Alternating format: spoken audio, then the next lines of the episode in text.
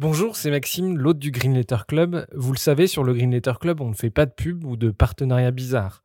Bref, on est 100% indépendant. Et pour le rester, on a besoin de vos dons. Alors n'hésitez pas à nous donner un petit coup de pouce sur Tipeee, vous trouverez le lien dans la description de l'épisode. Et pour se financer, on organise aussi des fresques du climat ou de la biodiversité et des conférences sur les questions climatiques. Si ça vous intéresse, n'hésitez pas à nous écrire. Un grand merci du fond du cœur et bonne écoute. Bienvenue dans le Green Letter Club, la chaîne qui décortique les grands sujets écologiques. Aujourd'hui, nous allons parler de l'avenir de l'agriculture et donc de l'humanité. Paupériser, subventionner, ultra mécaniser, l'agriculture industrielle détruit l'environnement et s'acharne sur la biodiversité. D'où cette question, l'agriculture doit-elle faire sa révolution? C'est en tout cas l'avis de notre invité. Maxime de Rostolan est le fondateur de Ferme d'Avenir, une association qui milite et forme les agriculteurs à l'agroécologie, c'est-à-dire à une agriculture qui s'inspire du vivant et tourne le dos aux pesticides et aux engrais azotés. Maxime de Rostolan, bonjour. Bonjour. Vous êtes parisien d'origine, ingénieur chimiste de formation. Euh, à la base, vous n'avez pas grand-chose à voir avec l'agriculture. Est-ce que vous pouvez nous dire rapidement comment vous êtes venu à mettre les mains dans la terre, à vous former au maraîchage, à militer pour sortir de l'agriculture industrielle hmm, ben, euh, je suis effectivement euh, ingénieur chimiste. J'avais une option jonglage et voyage euh, dès la deuxième année d'école. À l'issue de mes études, je suis parti. donc j'ai fini mes études au Brésil. J'ai fait un tour du monde ensuite de deux ans en camion pour aller à la rencontre des problèmes de l'eau. Donc j'ai écrit un bouquin sur les problèmes d'eau dans le monde. Et en 2007, je suis donc rentré en France et euh, j'ai commencé à bosser dans l'éducation à l'environnement et au développement durable en faisant des affiches pédagogiques, des affiches qu'on distribuait dans les écoles sur tous les sujets euh, qui, pouvaient intéresser qui, connectaient les, différentes dimensions euh, des enjeux de société dans, dans, un prisme développement durable. Et en fait, en creusant tous ces sujets, j'ai découvert le biomimétisme, le fait de s'inspirer de la nature, puisque le, le, le, vivant a beaucoup beaucoup plus d'expérience que nous et, c'est c'est se sortir euh, des, des solutions des, des, des, impasses dans lesquelles euh, on est actuellement. Donc le biomimétisme m'a permis de creuser ce sujet et de découvrir la permaculture. Parce que c'est un peu le biomimétisme appliqué à l'agriculture. On regarde comment fonctionne un écosystème, une prairie naturelle ou une forêt, et on essaie de s'en inspirer parce que ça fonctionne bien mieux que nos méthodes agricoles. Et donc, euh, en découvrant la permaculture, je suis allé visiter des fermes, j'ai lu pas mal de bouquins et j'ai découvert que euh, notre modèle agricole nous menait euh, à la ruine et que ce modèle ne fonctionnait que parce que le pétrole était abondant et ne coûtait rien. Et je me suis dit, en fait, c'est pas hyper résilient et, et en plus, quand on se balade en France, on voit bien que les campagnes sont désertifiées, que il euh, a plus d'insectes, qu'il y a plus d'arbres, que tout ça. Et donc je me suis dit, mais enfin, il y a un vrai sujet. Et j'ai décidé de me former au maraîchage et de lancer euh, une première, euh, une, première ferme dans le cadre de l'association Ferme d'avenir. Et après, de, coups de bêche en, récolte, je me suis retrouvé à, faire du lobbying pour essayer de rétablir la distorsion de concurrence qui existe entre l'agriculture industrielle chimique, qui bénéficie du travail acharné de 2000, 2000 lobbyistes à temps plein à Bruxelles. Donc, une grosse distorsion de concurrence en faveur de l'agro-industrie et chimique, et, donc essayer de faire un peu de lobbying dans l'autre sens, un lobbying d'intérêt général, ce que j'ai fait pendant, pendant les deux dernières années. Du coup, c'est quoi les grandes plaies euh, de l'agriculture conventionnelle que toi t'appelles chimique? Ouais, effectivement, je l'appelle pas conventionnel parce que je n'ai pas signé de convention et personne, a priori, n'en a signé. Donc, euh, un truc sur lequel on est d'accord, c'est que c'est une agriculture euh, chimique et ultra mécanisée.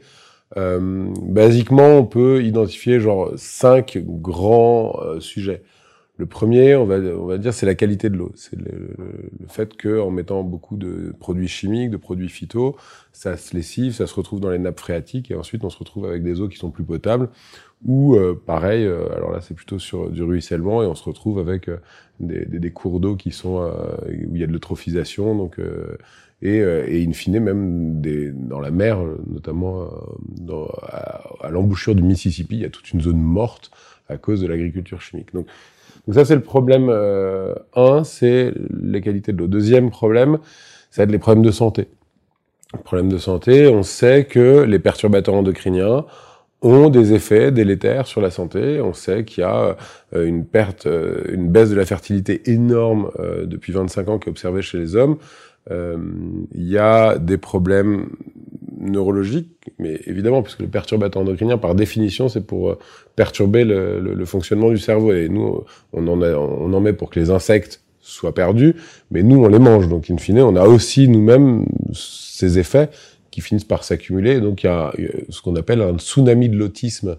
Euh, ça, c'est un mot de la, de la, ministre québécoise de la Santé. Et, euh, et des enfants euh, qui naissent avec ce genre de problème, il y en avait un sur 3000 dans les années 60. Alors peut-être qu'on en ratait deux sur trois, mais en gros, l'échelle, c'était un sur 1000. Aujourd'hui, il y en a un sur 68 aux États-Unis. Donc on est en train de dégénérer notre espèce à force de manger des cocktails de produits chimiques. Et juste quand on dit oui, mais il y a des autorisations de mise sur le marché, on sait qu'en fait ils sont pas nocifs. Peut-être que certaines, certains composants euh, sont validés par l'ANSES, enfin, l'autorité sanitaire, hein, euh, mais elle n'étudie jamais euh, déjà sur le temps, euh, la durée de vie d'un homme, donc on ne sait pas ce que ça fait d'accumuler de manger ça pendant 40 ans.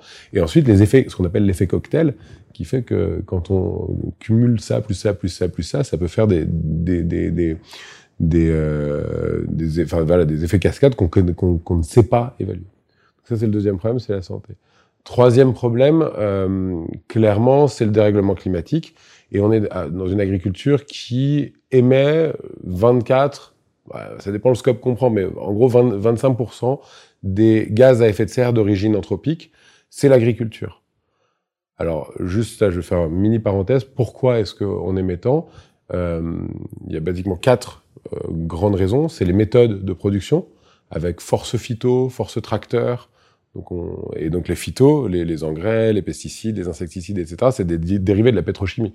Donc on a besoin de pétrole pour produire ça, ou de gaz pour produire ça. Ça fait des gaz à effet de serre.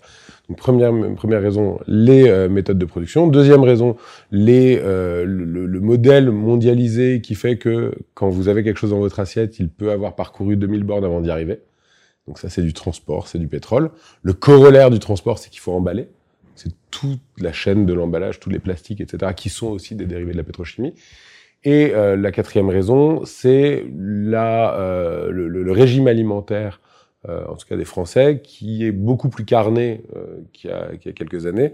Et on mange 80 kilos de viande par an euh, par habitant, ce qui est énorme, ce qui est absolument pas nécessaire du reste.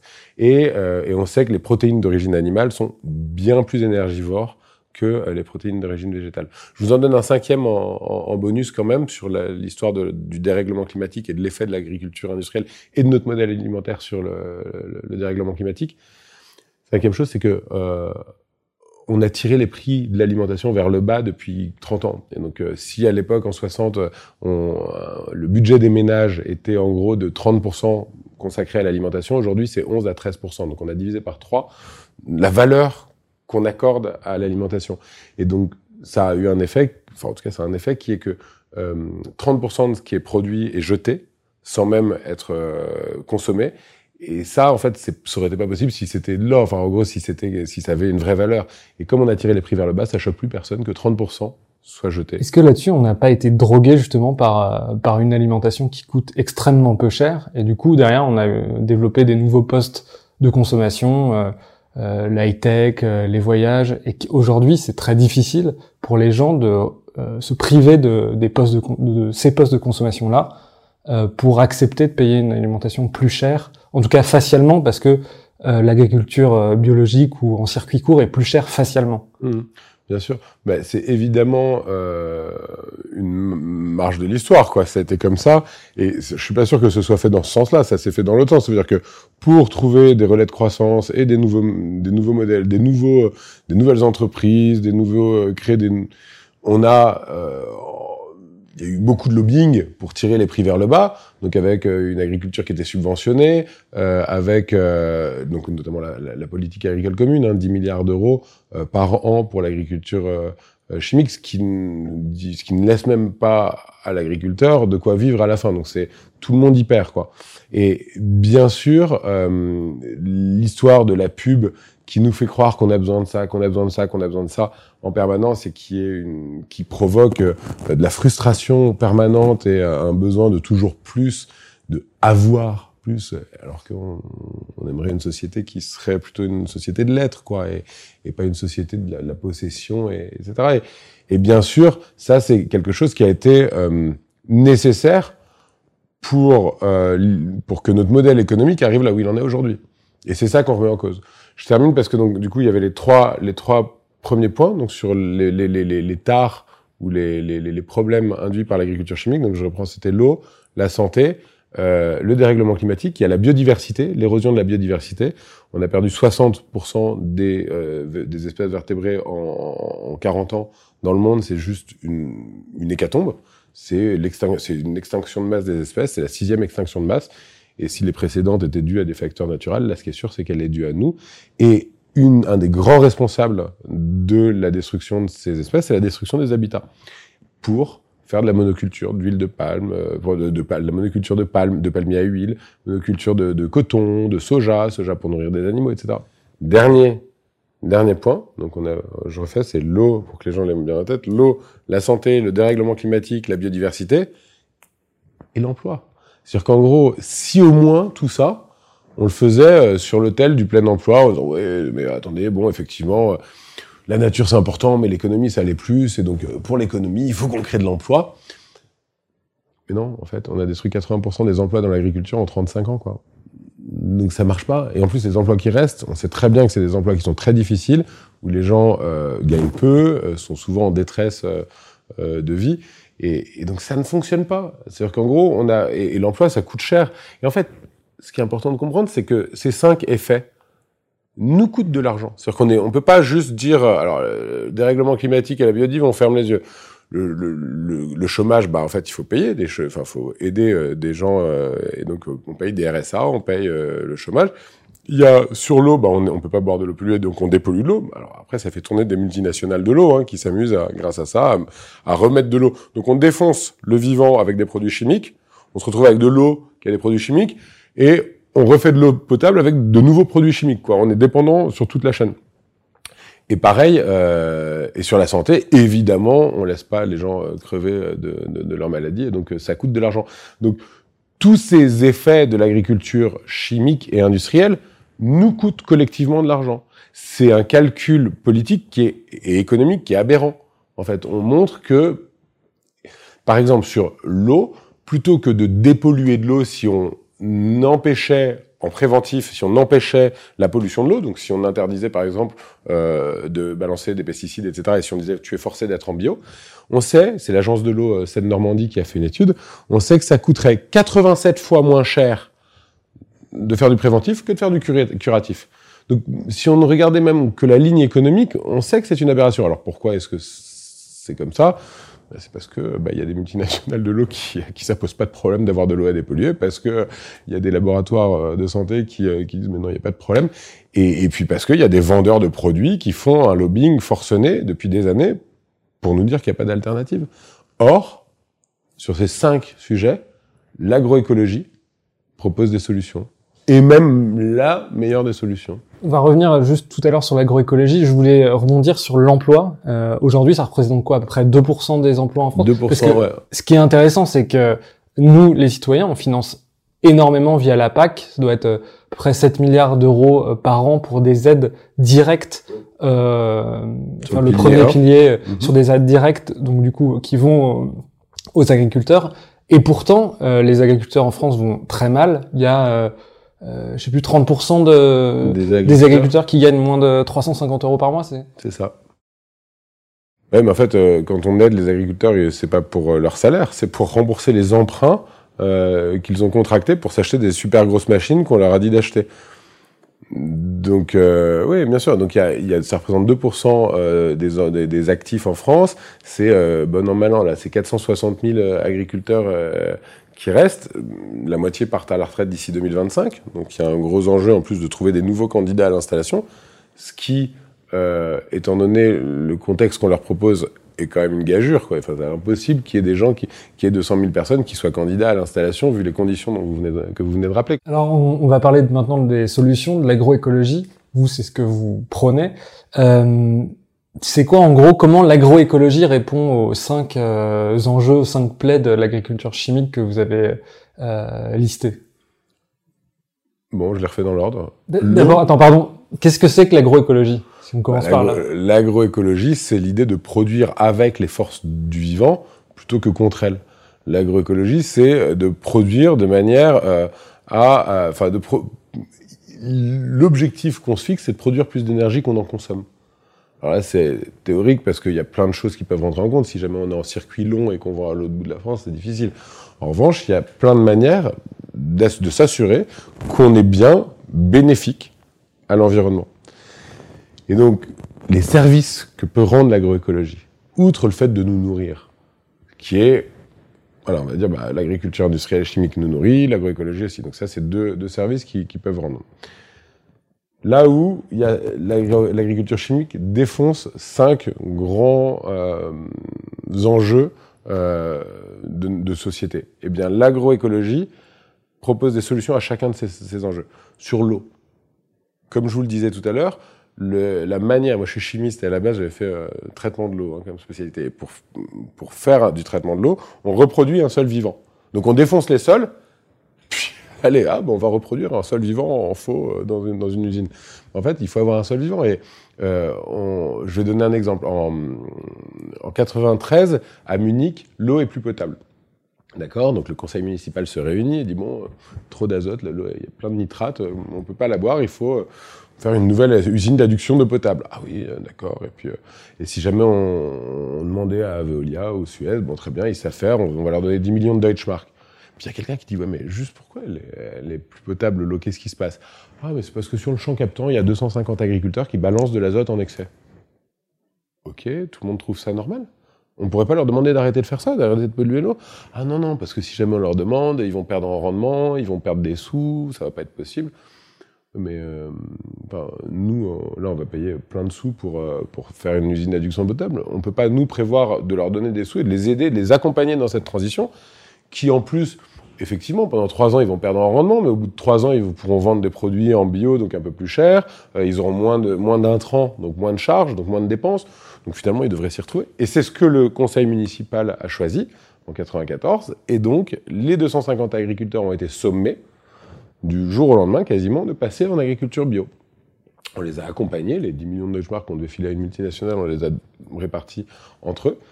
Et l'eau maintenant est potable. au bout de quelques années, l'eau a retrouvé une qualité que Veolia est infoutu de, de, de produire d'ailleurs, hein, et qui n'avait jamais été observée auparavant. Et donc maintenant, l'eau potable à Munich, elle est gratuite, c'est les agriculteurs qui la produisent elle est presque gratuite parce qu'en fait, on a décidé de les rémunérer pour ça.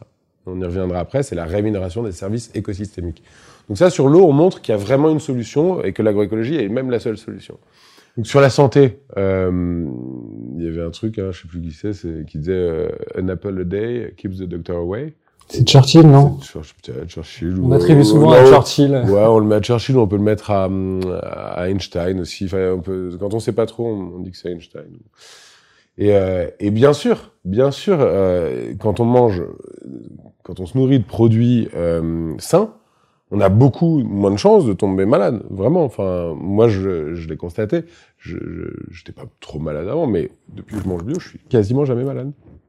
Alors c'est empirique, hein, mais il suffit de le, de le, regarder et clairement, en tout cas sur les questions euh, des, des troubles que les perturbateurs endocriniens peuvent apporter. J'ai un petit enfant qui est handicapé à cause des perturbateurs endocriniens, selon les médecins que, que je rencontre, qui ne peuvent pas l'assurer, mais euh, qui disent des enfants comme Léon, il y en a de plus en plus, et malheureusement, on ne sait pas d'où ça vient, et ça, c'est un problème du cerveau, hein, donc euh, développement du cerveau, donc on est, on est un peu dedans, quoi. Et en fait, bah, quand on mange bien, bah, euh, a priori, on a moins de, moins de risques d'avoir ça. Qu'est-ce qui, qu'est-ce que, qu'ils vous disent les médecins là-dessus? Parce que en fait, ils peuvent pas assurer à 100% parce qu'il n'y a pas d'études qui ont été faites que ça vient des perturbateurs endocriniens, mais quand vous parlez avec eux, ils en sont certains ah non, bah, ils sont pas certains, ils peuvent pas, puisque effectivement, ils ont le devoir de réserve. Mais euh, ils, font juste le constat, eux aussi, qu'en fait, ce nombre de cas explose, que euh, un des facteurs qui a vraiment changé bah, et qui est le plus... Euh, on retrouve des pesticides, des traces de pesticides dans le lait maternel, quoi. Donc il y a un moment où on se dit bon bah, qu'est-ce qui a changé par rapport à avant? Bah, c'est peut-être ça enfin voilà et la phrase la plus surprenantes, euh, ahurissantes que j'ai entendues, c'est que c'est des maladies de la prospérité. C'est que c'est le corollaire de notre, c'est le, c'est le, ça vient avec la prospérité. Plus on, plus on consomme, plus on croit que machin, plus en fait on, on crée des, des effets rebonds qu'on n'avait pas imaginés. Hmm. Mais donc du coup, manger sain, bah, c'est sûr que vous serez en meilleure santé. Sur le dérèglement climatique, je trouve ça, enfin moi ça, ça me rend fou d'imaginer que la, le seul secteur qui dispose à l'envie d'une machine de guerre pour, pour capter du carbone, à savoir la photosynthèse, les arbres, le seul secteur qui fait ça émet, 24, émet en fait 24% des, des, des, des, gaz à effet de serre. C'est une folie. En fait, en faisant, en, en, en, réenrichissant son sol de matière organique, on capte énormément de, de carbone. Euh, je sais plus, j'ai plus en tête, en, en, tête les chiffres, mais il, suffit de regarder. Vous faites un hectare, euh, 0,1% de matière organique sur un hectare, ça, ça, ça, ça, ça, doit capter un truc comme une tonne. Donc, en gros, si jamais on prend 3% euh, de, matière organique ou 2% de matière organique sur l'ensemble de nos sols, c'est à peu près ce qu'il faudrait faire. Sur les 28 millions d'hectares de surface agricole utile, ça fait quand même quelques tonnes de carbone, et ça nous aiderait d'ailleurs à remplir nos objectifs et nos engagements climatiques hein, au niveau de la France. Et, et, et on, déco on décorrèle ça, on dit non, mais on va voir. Euh, euh, enfin bon, bref, c'est un gros sujet sur le, le, les engagements climatiques, comment, comment les atteindre. Ce qui est sûr, c'est qu'un bon outil, c'est l'agriculture, c'est l'agroécologie. Et c'est sûr que l'agroécologie capte du carbone et les arbres euh, en premier lieu. Sur la biodiversité Sur la biodiversité, en fait, il suffit d'aller dans des fermes agroécologiques pour le constater. Je peux pas vous faire des dessins là, mais vous voyez la bosse C'est plat, il n'y a plus un arbre, il n'y a, plus, euh, a plus un oiseau, il n'y a plus euh, un ver de terre, il n'y a plus rien, donc c'est défoncé. Et ben ça, on sait très bien le refaire, on sait régénérer les écosystèmes. Et venez voir des fermes agroécologiques, c'est euh, voilà, c'est et en un an. Hein. Donc la nature est résiliente et, et euh, voilà, faut juste se mettre à son service, quoi. Et du coup, sur l'emploi, euh, vous dites que en gros, il y a un, il y a un gisement d'emploi qui est énorme parce que euh, s'il y a moins de machines, bah, forcément il va falloir avoir plus de bras. Il y a moins de machines, mais il y a aussi plus de soins apportés. Euh, et donc effectivement, l'agroécologie, on va perdre en productivité à l'heure, mais on va gagner en productivité à l'hectare. Si jamais on se donne les moyens de bien soigner les cultures qu'on met en terre, là je parle vraiment de, l'agriculture ou des, des, des, grandes, des, grandes, cultures, pas, de l'élevage, mais on arrive à augmenter le rendement euh, par unité de surface. Donc, bien sûr, on peut créer beaucoup plus d'emplois. On a un exemple euh, avec Ferme d'Avenir, on a lancé une ferme qui s'appelle la ferme de l'envol. Et, euh, et donc c'est sur une ancienne base aérienne qu'on est en train de, bah, donc on régénère un écosystème. Euh, et euh, il y avait deux projets, donc il y avait un projet concurrent au, au nôtre et, le projet concurrent au nôtre qui sur ces 70 hectares proposait aussi de faire des légumes bio, du légume plein champ, mais le mec crée zéro emploi parce que lui il faisait ça avec ses tracteurs, etc. et qu'il avait déjà une ferme de 50 hectares à côté et que pour lui finalement c'était pas grand chose. Nous, on, notre projet a l'ambition de créer 13 emplois là où lui en créait zéro. Alors on a vu après les, les solutions que, que, que, peut apporter l'agroécologie, euh, les critiques, c'est qu'en gros, euh, bon c'est bien gentil l'agroécologie, euh, mais c'est pas comme ça qu'on va réussir à nourrir 7 milliards de personnes sur Terre. Ben, je sais pas, je viens de vous dire qu'en fait, par unité de surface, on savait produire plus avec l'agroécologie que qu'avec l'agriculture industrielle et chimique, donc le, enfin c'est QFD quoi. Enfin, il n'y a, pas de débat. Bien sûr qu'on peut et il y a, y a d'autres leviers. C'est-à-dire qu'il ne faut pas juste faire ça. Il y a d'autres choses à, à, prendre en compte. Il faut absolument réduire, mais par 10, par 20, notre consommation de viande. Et en fait, on sait très bien que un kilo de viande, pour faire un kilo de viande, il faut beaucoup de, surface. Parce qu'en fait, il faut euh, euh, des pâturages, il faut euh, des, champs de soja ou des, champs de maïs, etc. Et en gros, ça demande beau, c'est une emprise au sol qui est absurde. Enfin, clairement, si on change juste Euh, la méthode de production est de dire on arrête les engrais et, et, puis et on change rien d'autre. On met pas plus d'emplois, on met pas, on met pas, on n'impose pas des circuits courts de la saisonnalité, on n'arrête pas les, les, les, traités de libre échange, etc. Bien sûr que c'est une petite part de la solution et que ça fonctionnera pas. Le, le problème étant systémique, de toute manière, la révolution est à prendre par tous les angles, quoi. Donc euh... Et euh, aujourd'hui, quand même, les, les, expérimentations qui sont faites, euh, la ferme du Bec est loin, la Bourdésière, c'est des petites surfaces. Est-ce qu'on est capable de faire des...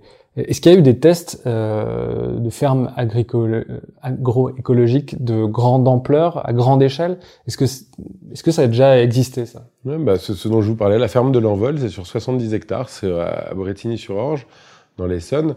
Euh, hier soir, je dînais avec Jean-Martin Fortier, qui est euh, un Québécois, qui est, très connu dans le monde entier parce qu'il a créé cette ferme de la Grelinette et écrit un bouquin qui s'appelle Le jardinier maraîcher, qui fait vraiment euh, office de référence.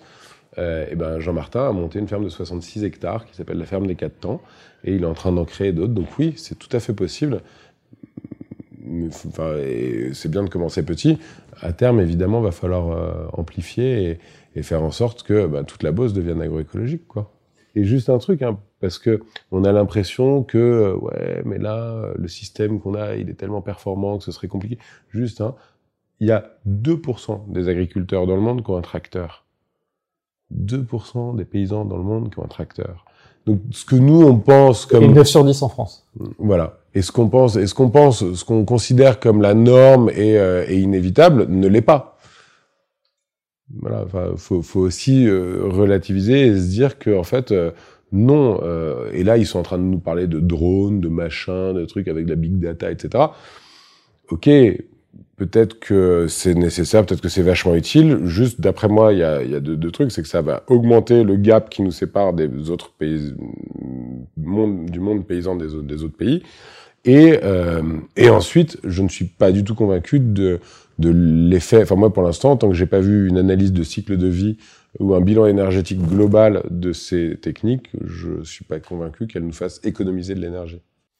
Euh, c'est intéressant le sujet sur l'énergie parce que les énergéticiens, euh, ce qu'ils nous disent, les spécialistes du pétrole disent, euh, ben, en fait, on a passé le peak oil euh, conventionnel euh, en 2005-2008 euh, qu'aujourd'hui on est obligé d'extraire des choses qui sont gaz de schiste, etc.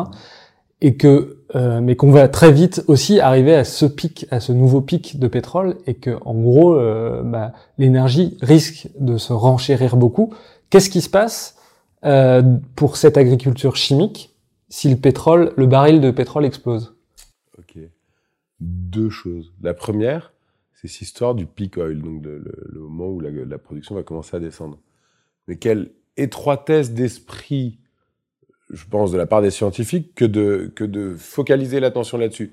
Je dis pas que c'est pas nécessaire, je dis juste que pendant des années, on nous parlait, est-ce qu'on a passé ce fameux pic?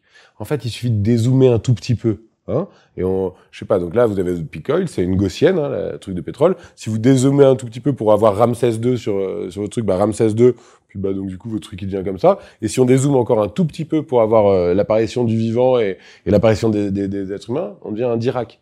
Le pétrole, c'est un Dirac, c'est un accident.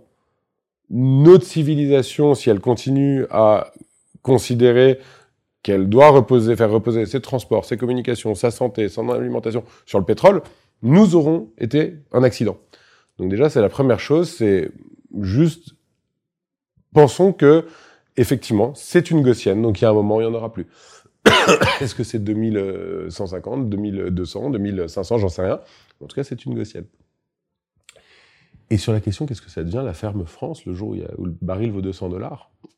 Ça fait 10 ans que je demande ça à tous les ministres successifs, à tous les représentants des, des, produits phytosanitaires, protection des plantes, etc. Et je leur demande, je leur dis juste, arrêtez, arrêtons de mettre des yeux, et puis, euh, à moins que quelqu'un puisse me prouver que le pétrole vaudra jamais 200 dollars, parce que je suis prêt à entendre, je veux juste qu'on me le prouve, eh bien, il faut se poser cette question-là.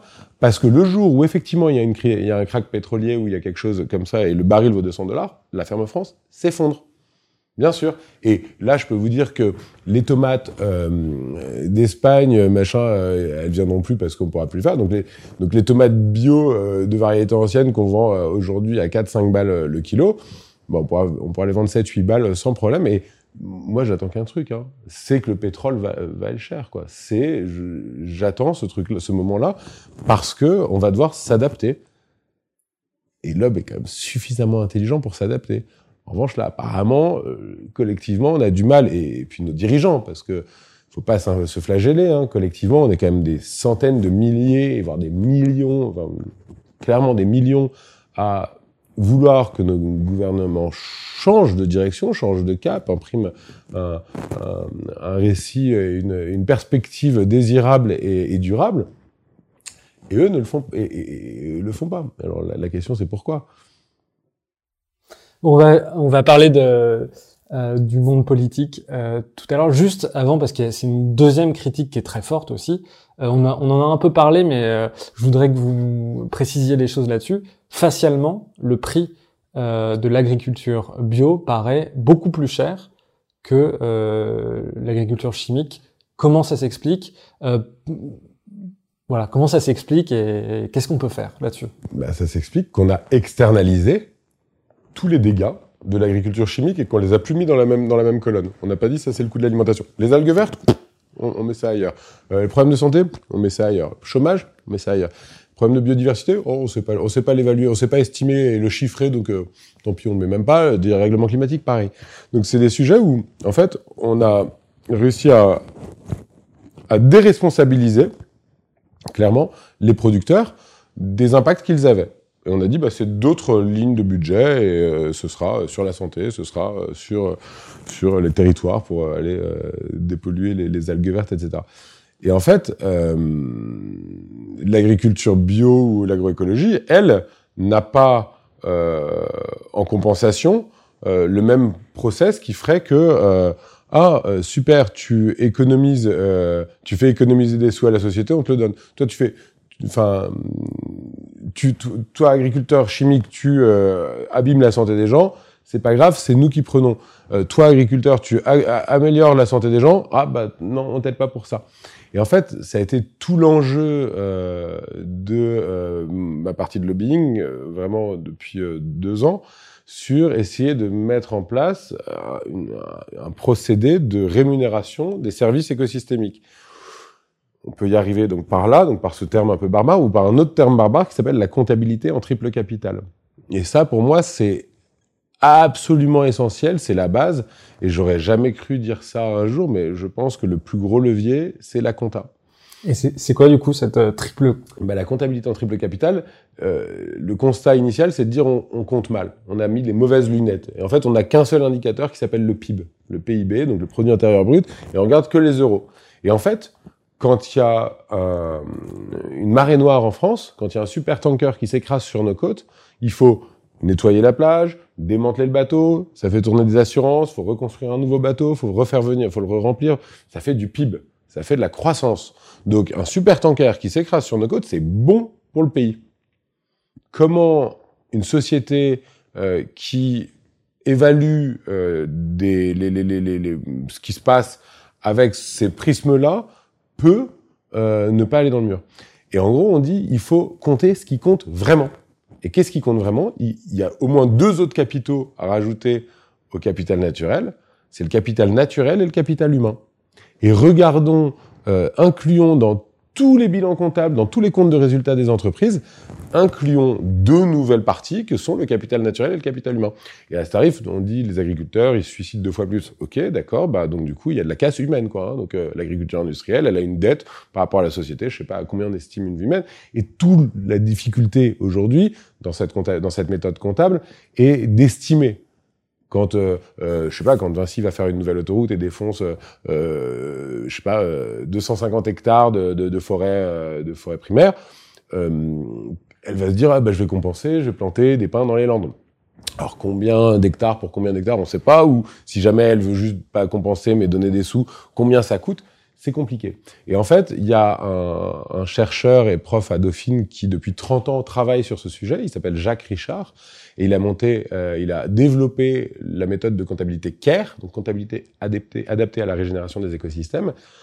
Et c'est assez astucieux parce qu'en fait, ça dit, bon, euh, on sait à peu près, par exemple sur le, bilan carbone, combien euh, tu fais, mais on ne sait pas le prix du carbone, etc. Ce qu'on va faire, c'est que dans ton bilan comptable, tu vas mettre ton résultat financier pur et tu vas indiquer combien tu investis pour la préservation du capital naturel et combien tu investis pour la préservation du capital humain. Je donne deux exemples euh, et on le laisse à la discrétion des dirigeants, c'est-à-dire des dirigeants d'entreprise. On dit les mecs, ils aiment bien gérer leur entreprise. Si jamais dans un certain euh, scope euh, ils investissent pour protéger la nature, on imagine qu'ils vont essayer d'aller au plus efficient. donc voilà. Et donc c'est la première étape, c'est la première approche. Mais et c'est de dire bah par exemple un mec ils vont euh, replanter des arbres. On peut certains vont tout de suite traduire, ils vont faire ah c'est de la compensation. Oui, c'est une forme de compensation, mais c'est une forme vue en disant, enfin, sans, sans, sans le mettre euh, face au, carbone, etc. Finalement, c'est plus de la compensation, c'est vraiment de l'investissement dans la préservation du capital naturel. Et donc, planter des arbres, c'est investir dans la préservation des écosystèmes. Et j'ai un exemple que j'aime bien donner, c'est euh, sur la préservation du capital humain. J'ai dit n'importe quoi, mais quand euh, il y a un enfant qui naît, il y a des congés parentaux, et en fait, l'homme a dix jours à peine pour, pour, son truc. Et effectivement, souvent, bah, les hommes, moi je suis papa euh, deux fois, et à chaque fois, bah, c'est un peu dur. quoi. Euh, je n'ai pas fait euh, de dépression après ou quoi, mais on sait que il, faut essayer de, de, de, préserver les salariés. Et ben un, un, entre, un, chef d'entreprise qui dirait bon bah t'es papa, bah t'as aussi quatre mois ou cinq mois de, et ben j'investis moi, je, je paye ton salaire, donc c'est vraiment un investissement dans, dans la préservation du capital humain. Eh bien, faisons en sorte que toute entreprise soit obligée de préserver le capital naturel et le capital humain, en plus de euh, garantir ses intérêts financiers. Et ça, ça passe, enfin, ces solutions, ça passerait par des lois? Ouais, bah ça, ces solutions, en fait, on les applique. Moi, c'est ce que j'ai essayé de, de, défendre euh, dans le cadre des États généraux de l'alimentation, c'est de l'appliquer via un process qu'on appelait le paiement pour services écosystémiques. Donc là, c'est plutôt incitatif. Et euh, moi, mon rêve à terme, c'est que euh, cette comptabilité en triple capital soit généralisée et qu'on indexe les impôts vraiment sur le résultat euh, final de ces trois de ces trois comptabilités. Il y a un, super, enfin le, le, président de l'IDRI, donc l'Institut de développement durable et des relations internationales, qui avait dit il y a un an, qui avait sorti une tribune où il disait il faut absolument déclarer en faillite toutes les entreprises dont le cœur d'activité est extractif. Ok, donc une, euh, une cimenterie, euh, des trucs, de, voilà. toutes les toutes les, les, entreprises qui pompent les matières du sous-sol, il faut, vu qu'elles décapitalisent sans jamais l'inscrire au bilan dans leur passif, quoi, elles l'inscrivent jamais. Et ben en fait, il faudrait l'inscrire et considérer virtuellement au moins qu'elles sont en faillite. Juste pour vous ne pas vous rassurer, l'entreprise la plus rentable en 2018, c'était la saoudienne de pétrole.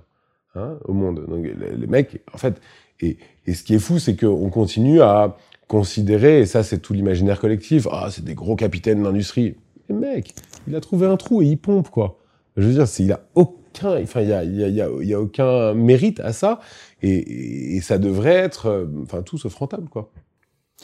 Comment les hommes politiques, parce que du coup, euh, je suppose que vous en avez rencontré énormément, euh, comment ils reçoivent votre discours et quels sont les freins que vous voyez politiquement à, l'instauration d'une agroécologie euh, à l'échelle du pays? Bah, Je vais être super factuel, je vais raconter ce que j'ai fait euh, dans le cadre des États généraux de l'alimentation.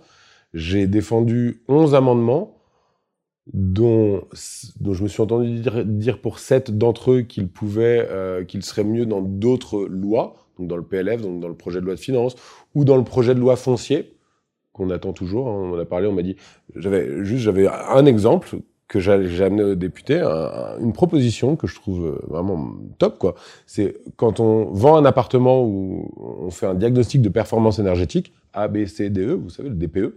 Et donc, en fonction de ça, bah, votre, votre bien, il peut, enfin, la valeur du bien peut fluctuer. Pourquoi est-ce qu'on ferait pas, quand on vend une parcelle, un diagnostic du sol et un diagnostic de la biodive? Autrement dit, un mec, quand il achète et qu'il achète une terre morte, bah, quand elle est E, et eh ben, il va l'acheter un peu moins cher, donc le mec va la vendre moins cher. Mais lui, il a tout intérêt à la faire passer à A pour passer, je sais pas, de 2000 euros l'hectare à 10 000 euros l'hectare. Et donc, c'est ce genre de truc-là, on m'a dit non, ce sera dans le projet de la foncière, c'est une super bonne idée, etc. Et donc, sur les 11 amendements, il y en a donc 7 qui ont été plutôt recalés, et il y en a 4 qui ont été débattus, et il y en a un qui est passé. Et celui qui est passé, c'était celui qui me tenait le plus à cœur, c'est celui sur le paiement pour services écosystémiques. Alors c'est pas l'application du, paiement pour services écosystémiques, on était on n'était pas encore au grand soir. C'était la première étape de la première marche. C'était demander un rapport au gouvernement sur la faisabilité euh, et les méthodes de mise en œuvre d'une rémunération pour services écosystémiques. Et donc c'est passé, j'étais très content. Euh, c'était le 2 octobre 2018, euh, je sable champagne, je, baptême d'amendement. Et en fait, euh, trois semaines plus tard, le Conseil constitutionnel a censuré 23 articles de cette loi pour des motifs fallacieux, puisqu'en fait, en fait, eux, ils sont censés examiner le caractère constitutionnel et cohérent euh, de la loi. Et ils ont dit c'est des cavaliers législatifs, donc ça veut dire que ça n'a pas à être là euh, dans, dans, dans, ce projet de loi. Et en fait, on a fait un travail pour les 23 articles censurés. On a trouvé pour chacun d'entre eux au moins un ou deux articles qui étaient restés dans la loi et qui présentaient les mêmes travers. Rien à voir avec le ministre, ou pas, de l'époque. Et ça veut dire quoi? Ça veut dire qu'il y a des, on imagine des forces occultes, des lobbies, des... Pas occultes, hein, c'est des, des lobbies. Et là, on sait très bien qui sont les lobbies, parce qu'en fait, euh, ça s'appelle passer par la porte étroite, aller euh, plaider auprès du Conseil constitutionnel pour essayer de retirer des, des, des articles. Et ils sont tenus de, à deux choses. Ces fameux, ces sages, les neuf sages, hein, qui sont pas élus, hein, qui sont nommés par l'exécutif. Ils sont tenus à deux choses. C'est un, nous donner la liste des gens qui sont passés les voir et qui leur ont euh, essayé, enfin, qui ont argumenté en faveur de, Et deux, ils sont, ils sont tenus de rendre les, documents publics, ce qu'ils n'ont pas fait, ce qu'ils ne font pas. Et donc oui, oui, bien sûr, c'est des lobbies derrière. C'est des lobbies parce que ça fait, y a, encore une fois, 2000 lobbyistes à temps plein à Bruxelles pour l'agro-industrie. Et là, ce qu'on proposait, ça va à l'encontre de ce qu'ils essaient d'échafauder depuis 40 ans. Ça sape, ça réintègre la responsabilité de l'agriculteur sur les, sur les impacts qu'ont ces pratiques. Vous, vous êtes assez proche de Nicolas Hulot, par exemple. Euh, est-ce que, euh, est-ce que ça veut dire que globalement, il y a un manque de volonté politique Si les hommes politiques voulaient vraiment faire passer euh, euh, ces lois-là, ils, ils, pourraient y arriver ou les lobbies sont plus forts qu'eux aujourd'hui? C'est compliqué. Hein bah, en fait, le vrai problème, bon, c'est où il est. Enfin, c'est le capitalisme tel qu'il est aujourd'hui. Ce besoin de croissance, de croissance, de croissance infinie dans un monde de ressources finies, ça marche pas. Et en fait, qu'est-ce que si on alors en ce moment et donc oui, ce serait des mesures très suicidaires pour un politique parce que c'est des mesures qui seront pas. Alors il y a, deux choses. D'un côté, si jamais euh, ils ne répondent pas aux enjeux de croissance euh, des, des industries, euh, etc., des entreprises, il y a peu de chances qu'ils voient leur prochaine campagne financée. Donc c'est suicidaire ce côté-là. De l'autre côté, si jamais ils disent oui, mais alors maintenant on interdit les vols intérieurs, euh, on, on, taxe les déchets patriés, euh, on, on, augmente la TVA sur le papier bio, etc. C'est des mesures impopulaires qui font qu'ils sacrifient leur potentielle réélection derrière. Donc aujourd'hui, ils sont quand même, c'est quand même assez difficile et, et bien sûr qu'une volonté politique et de l'audace permettrait de, de changer les choses on, on, voit juste que c'est pas le, le cours d'histoire, quoi. C'est pas dans ce sens-là que ça va. Donc, des initiatives comme la Convention citoyenne pour le climat, avec les 150 citoyens tirés au sort, qui vont amener, euh, qui vont réfléchir et, et, et, pondre un certain nombre de mesures qu'ils vont présenter au président, et que le président s'est engagé à les passer sans filtre, c'est-à-dire sans, sans faire sa petite, son petit marché, il prend toutes les, les, propositions et il les euh, et il les passe à référendum ou à application réglementaire ou euh, débat à l'Assemblée. Bah ça, ça lui, ça, ça l'a franchi. Il dit attendez, c'est pas moi qui ai dit, c'est vraiment des citoyens. Et nous, on espère que les citoyens seront suffisamment euh, conscients, lucides, pour prendre des mesures assez fortes et honnêtement, hein, des mesures, donc il y en a plein hein, qu'on pourrait imaginer dès demain. Hein. Enfin, c'est euh, obligation de tout de, la rénovation thermique, c'est euh, euh on passe 100% en bio ou, en agriculture de conservation des sols. Euh, on interdit la publicité. Mais pour de vrai, enfin je veux dire, nous on est là et puis on dit ouais non les citoyens s'il vous plaît euh, soyez conscients c'est vos méthodes de consommation. Mais mec, on nous balance 25 milliards d'euros de pub dans les yeux par an. Maintenant, même dans le métro, il y a des, écrans qui nous disent consommer, consommer, consommer. Enfin, c'est hyper dur de, faire passer des messages qui vont pas dans ce sens-là, quoi. Moi, j'ai bossé pendant sept ans à faire des outils pédagogiques. Si on somme tous euh, les acteurs de l'éducation à l'environnement et au développement durable, si on somme leur budget, on va arriver quoi? Allez, Si on arrive à, à 30 millions, c'est le bout du monde. Et ben en fait, les gars, ils ont euh, mille fois plus pour euh, nous vendre des voitures euh, toujours plus polluantes, des, des, des, fringues dont on n'a pas besoin, des voyages à 40, 40 euros pour aller à Lisbonne. Enfin, pas possible, pas possible. Donc il y a, y, y a, des mesures qu'il faudrait prendre et aujourd'hui, bah, les politiques bah, patinent quoi.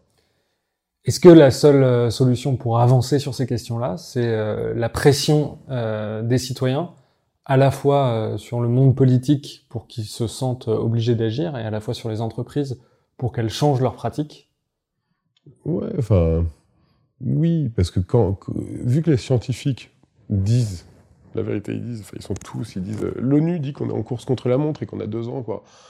Je veux dire, donc quand des trucs rationnels sont dits, répétés, voilà, et que rien ne bouge, on se dit, bah nous déjà, enfin comment on déprime pas quoi, parce que euh, tous les signaux sont rouges et les, et les gars changent pas. Et donc, euh, moi je pense que l'implication citoyenne réelle, donc c'est-à-dire que montrer l'exemple et montrer que nos utopies n'en sont pas, qu'on peut très bien être autonome en bouffe, euh, qu'on peut très bien partir de Paris, qu'on peut vivre autrement, qu'on peut vivre sans bagnole, qu'on peut vivre. Y a, ça, c'est une manière d'agir qui est super utile parce que elle sert tout l'argumentaire que nous, on essaye de, déployer auprès des, décideurs. Et l'autre, enfin les deux autres options, euh, elles sont désobéissantes. La première, c'est comme les gilets jaunes, de prendre notre corps, c'est notre dernière arme, et mettre notre corps au milieu du passage, quoi, et dire, ben non, déviation obligatoire, changement d'itinéraire obligatoire. Désolé, donc c'est, il y a une image là-dessus, et, et, et, et je vous disais, il y a deux autres options, elles sont désobéissantes. Il y en a une, elle est comme ça, et elle est pacifique, définitivement, délibérément, et a l'autre, elle est violente. Et malheureusement, nous, nous qui sommes dans ces combats-là, parce que ça reste des combats, euh, depuis longtemps, on voit beaucoup des gens qui étaient des gens euh, censés mesurer, etc., partir dans le côté violent. Et c'est ce que je dis maintenant, enfin, aux politiques. Je dis, vous savez, ça va, enfin, ça va péter, quoi. Et nous, on va pas pouvoir tenir euh, longtemps euh, cette non-violence si vous ne donnez pas, si vous nous donnez pas quelques victoires, quoi. Et, là, on est en train de et, c'est marrant parce qu'il y a plein de gens qui disent ah mais alors là ils sont même pas d'accord, ils s'écharpent entre eux et tout et puis euh, on s'amuse à, à, dire ah c'est des chapelles et tout. Ouais, mais c'est important ce dont on parle. Il y a une ligne de crête qui est la violence on essaie de rester dans cette non-violence, mais il y a des livres euh, qui, font florès, hein, qui, s'appellent Comment la non-violence protège l'État et, qui ont beaucoup d'adeptes. Et, donc voilà, donc un, la base, c'est vraiment incarner euh, et montrer soi-même qu'on peut être euh, le plus près du zéro déchet, qu'on peut bouffer bio, local, pas de viande, qu'on peut ne pas prendre l'avion, qu'on peut ne rien acheter de neuf, qu'on peut acheter beaucoup moins de fringues, tout ça. Ça, c'est important. Montrer qu'on peut aussi aller habiter à la campagne, euh, prendre du temps, etc. Enfin, voilà. Changer de ce cadre de vie qu'on nous vend euh, dans les pubs, etc. C'est la première chose. Et ensuite, les deux autres choses qui sont plus militantes, activistes. Euh, moi, j'invite tout le monde à rester dans la non-violence, parce que voilà, parce que je pense que on a une autoroute de, créativité à déployer aussi. Et ça, c'est super. C'est-à-dire que avec des actions comme celle d'Extinction Rebellion, etc., on sait qu'on va aller de plus en plus, euh, enfin qu'on va réussir à réunir les gens et dans la, bonne humeur, parce que c'est une phrase euh, que j'aime bien, mais elle est d'une révolutionnaire russe qui disait moi je veux bien faire votre révolution si dans votre révolution on danse quoi. Et donc faut que ce soit joyeux. On n'a qu'une vie, donc euh, on va pas s'emmerder pendant toute notre vie à, à juste être des culpabilisateurs, à dire ça va pas, ça va pas, ça va. Évidemment ça va pas. Mais pour que ça aille mieux, il y a plein d'options. Dernier point qu'on va aborder, c'est le le lobbying auprès des, entreprises, des grandes entreprises. Vous, vous rencontrez très régulièrement des grandes entreprises. Euh, comment vous, quel est votre discours par rapport à eux? Comment vous euh, les aider à changer? Qu'est-ce qu'on peut faire auprès de ces grandes entreprises pour que, bah, je sais pas, les, grands acteurs de la distribution, euh, de l'agroalimentaire, pour qu'ils changent complètement leurs pratiques Comment on fait? Donc oui, effectivement, moi je suis, je suis dans la non-dualité autant que possible. Et donc, euh, il faut, on y arrivera tous ensemble où on se crachera collectivement. Donc, euh, pour tous ensemble, il faut les entreprises. Aujourd'hui, euh, surtout la grande distribution, nous, c'est 75% des Français qui achètent leur bouffe là-bas. Euh, juste dire non, il faut que ça meure, etc., c'est juste pas réaliste et c'est euh, euh, faire un doigt d'honneur à, trois quarts de la population qui dit bon, bah attends, si tu si t'aides pas les gens chez qui je vais me fournir à changer, tu t'aides rien, quoi. Donc oui, je suis allé voir et j'ai beaucoup parlé avec ces gens souvent, les premiers contacts sont ardus, quoi. C'est un peu dur. C'est-à-dire que moi, une des grandes enseignes, j'ai fait euh, avec le délégué général une conférence où il est parti euh, sans dire au revoir à personne. Il était très en colère. Et je l'ai recroisé le lendemain. Il m'a dit non, mais vous avez fait de la politique. Je lui ai dit, mais vous aussi, vous faites de la politique. Mais non, je, suis commerçant. Attendez, pardon, vous avez, vous avez 300, vous, ils avaient, ils ont 300 000 salariés, donc, dont 100 000 en France. Vous avez 100 000 salariés en France. Vous avez 3 millions de personnes qui passent chaque jour dans vos caisses. Donc vous êtes une énorme ville. Vous faites, donc vous, vous avez un, poids politique. Donc soit vous acceptez ça et on va vous aider à en faire mieux, soit vous acceptez pas, on va continuer à vous défoncer comme je l'ai fait. Donc on s'est revu et puis du coup, ils ont lancé un comité de transition alimentaire auquel je participe avec d'autres experts experts. En tout cas, il y a, de, il y a, quelqu'un qui est euh, sur les liens entre euh, alimentation et cancer. Il y en a, il y a un agriculteur. Il y a une personne qui est sur le sur le zéro déchet. Il y a une personne qui est euh, un cuisinier. Il y a un directeur d'une grosse boîte d'alimentaire. Et donc, c'est des gens qui ont des paroles à, à, transmettre ou des, des, idées à transmettre à ce grand patron. Et, et en fait, moi, comme Extinction Rebellion, on dit la vérité. C'est le premier pilier de Extinction Rebellion, on dit la vérité. Déjà, quand on dit la vérité et qu'on lui rappelle que euh, l'humanité a extrait en 20 ans autant de ressources du sous-sol que l'humanité dans son ensemble avant 98, déjà, ça, voilà, il y a, un truc. Et qu'est-ce qu'on lui dit concrètement? Une fois qu'on lui a mis des, gros coups dans la tête et qu'il est sonné, on lui dit, bah, vous pourriez faire quoi? Bah, Par exemple, mettre en place la comptabilité en triple capital sur vos produits dans vos rayons. Montrez aux gens ce que ça coûte réellement euh, si on regarde vraiment euh, l'impact carbone humain, enfin euh, sur l'environnement et sur l'humain. Et donc ça, c'est quelque chose qui a réussi à passer. Après, je dois avouer que moi, je fais des conférences de temps en temps dans des entreprises et que dans les préparations, j'y vais vraiment pas avec le dos de la cuillère. Quoi. J'explique, j'explique, je leur dis, je vais, je, je vais balancer des gros pavés dans la mare et soyez prêts, quoi. Parce que, et, là, la dernière, c'était il y a deux semaines, une boîte qui, qui appartient à une énorme boîte américaine, euh, voilà, et qui fait des, des, jus de fruits. J'étais devant l'ensemble des salariés. Euh, j'ai balancé euh, tout ce que j'avais, le CEO, le directeur, et euh, quand je lui ai dit, quand, quand à la fin de ma conférence, quelqu'un dit, OK, vous nous avez mis, voilà, des gros coups de bambou dans la tête, qu'est-ce qu'on fait?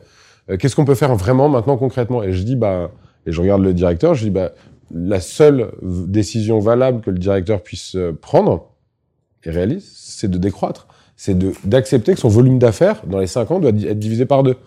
T'imagines, le, mec, il s'est levé, il a fait non, mais euh, non, non, je suis pas d'accord du tout. Bah, J'imagine que vous n'êtes pas d'accord, mais n'empêche que c'est ça qu'il faut faire, vous n'avez pas l'option. Et donc, une entreprise comme celle-ci, quand, euh, quand tu balances des, des gros des grosses cudes euh, comme ça, les salariés euh, demandent in fine des comptes à, leur directeur. Et moi, j'ai reçu pas mal de, témoignages des gens qui étaient dans la salle, qui m'ont trouvé via Facebook ou je sais pas quoi, qui m'ont envoyé, qui ont dit merci d'être venu euh, raconter ça. Ça fait plaisir de savoir que nos patrons, ils entendent ça de temps en temps. Mais nous, on fait quoi, quoi? En gros, euh, moi, j'attends un truc, hein, et ça va peut-être faire flipper les gens, mais j'attends que le système pète vraiment et que on soit obligé de se réinventer, parce qu'on n'arrive pas à se réinventer dans la perspective peut-être que euh, oui, euh, le climat, machin, etc. C'est trop loin. L'Australie, c'est super loin. Le pôle Nord. Dernière petite question. Qu'est-ce que vous dites aux gens qui nous regardent et qui veulent changer euh, quel conseil vous leur donnez pour, pour entamer une transition? Allez-y, c'est heureux, c'est une fierté, c'est un bonheur. Moi, je prends plus l'avion, je bouffe plus de viande. Et en fait, je le vis avec une, une, joie euh, incroyable. J'ai pas l'impression que ce soit un sacrifice ou alors, euh, ou alors comme c'est un sacrifice qui est tellement nécessaire, je suis euh, tellement heureux d'y arriver. Et voilà. Et puis, euh, et euh, faut y aller par étapes. Hein. Moi, j'ai arrêté l'avion du jour au lendemain, mais vous pouvez peut-être décider de le faire petit à petit. Mais euh, oubliez pas, l'objectif, c'est voilà, je vais manger à terme. Et euh, pareil, poisson, etc. Et donc, faites-le petit à petit et vous verrez, c'est jouissif d'y arriver, quoi, et de se, rendre compte qu'on s'adapte et qu'on contribue. Et, euh, et, vous verrez comment vous regarderez vos enfants différemment et comment ils vous regarderont différemment aussi. Parce que là, franchement, tout le monde vit avec cette, cette, cette euh, conscience. Enfin, beaucoup de gens quand même maintenant savent qu'on va dans le mur et que les 30 glorieuses étaient pas si glorieuses que ça quoi. Et donc maintenant sortons de ce truc là, inventons-nous des nouvelles manières de vivre et honnêtement il y, a, y, a, y, a, tout à y gagner quoi, tout à y gagner je pense. Merci beaucoup. Merci.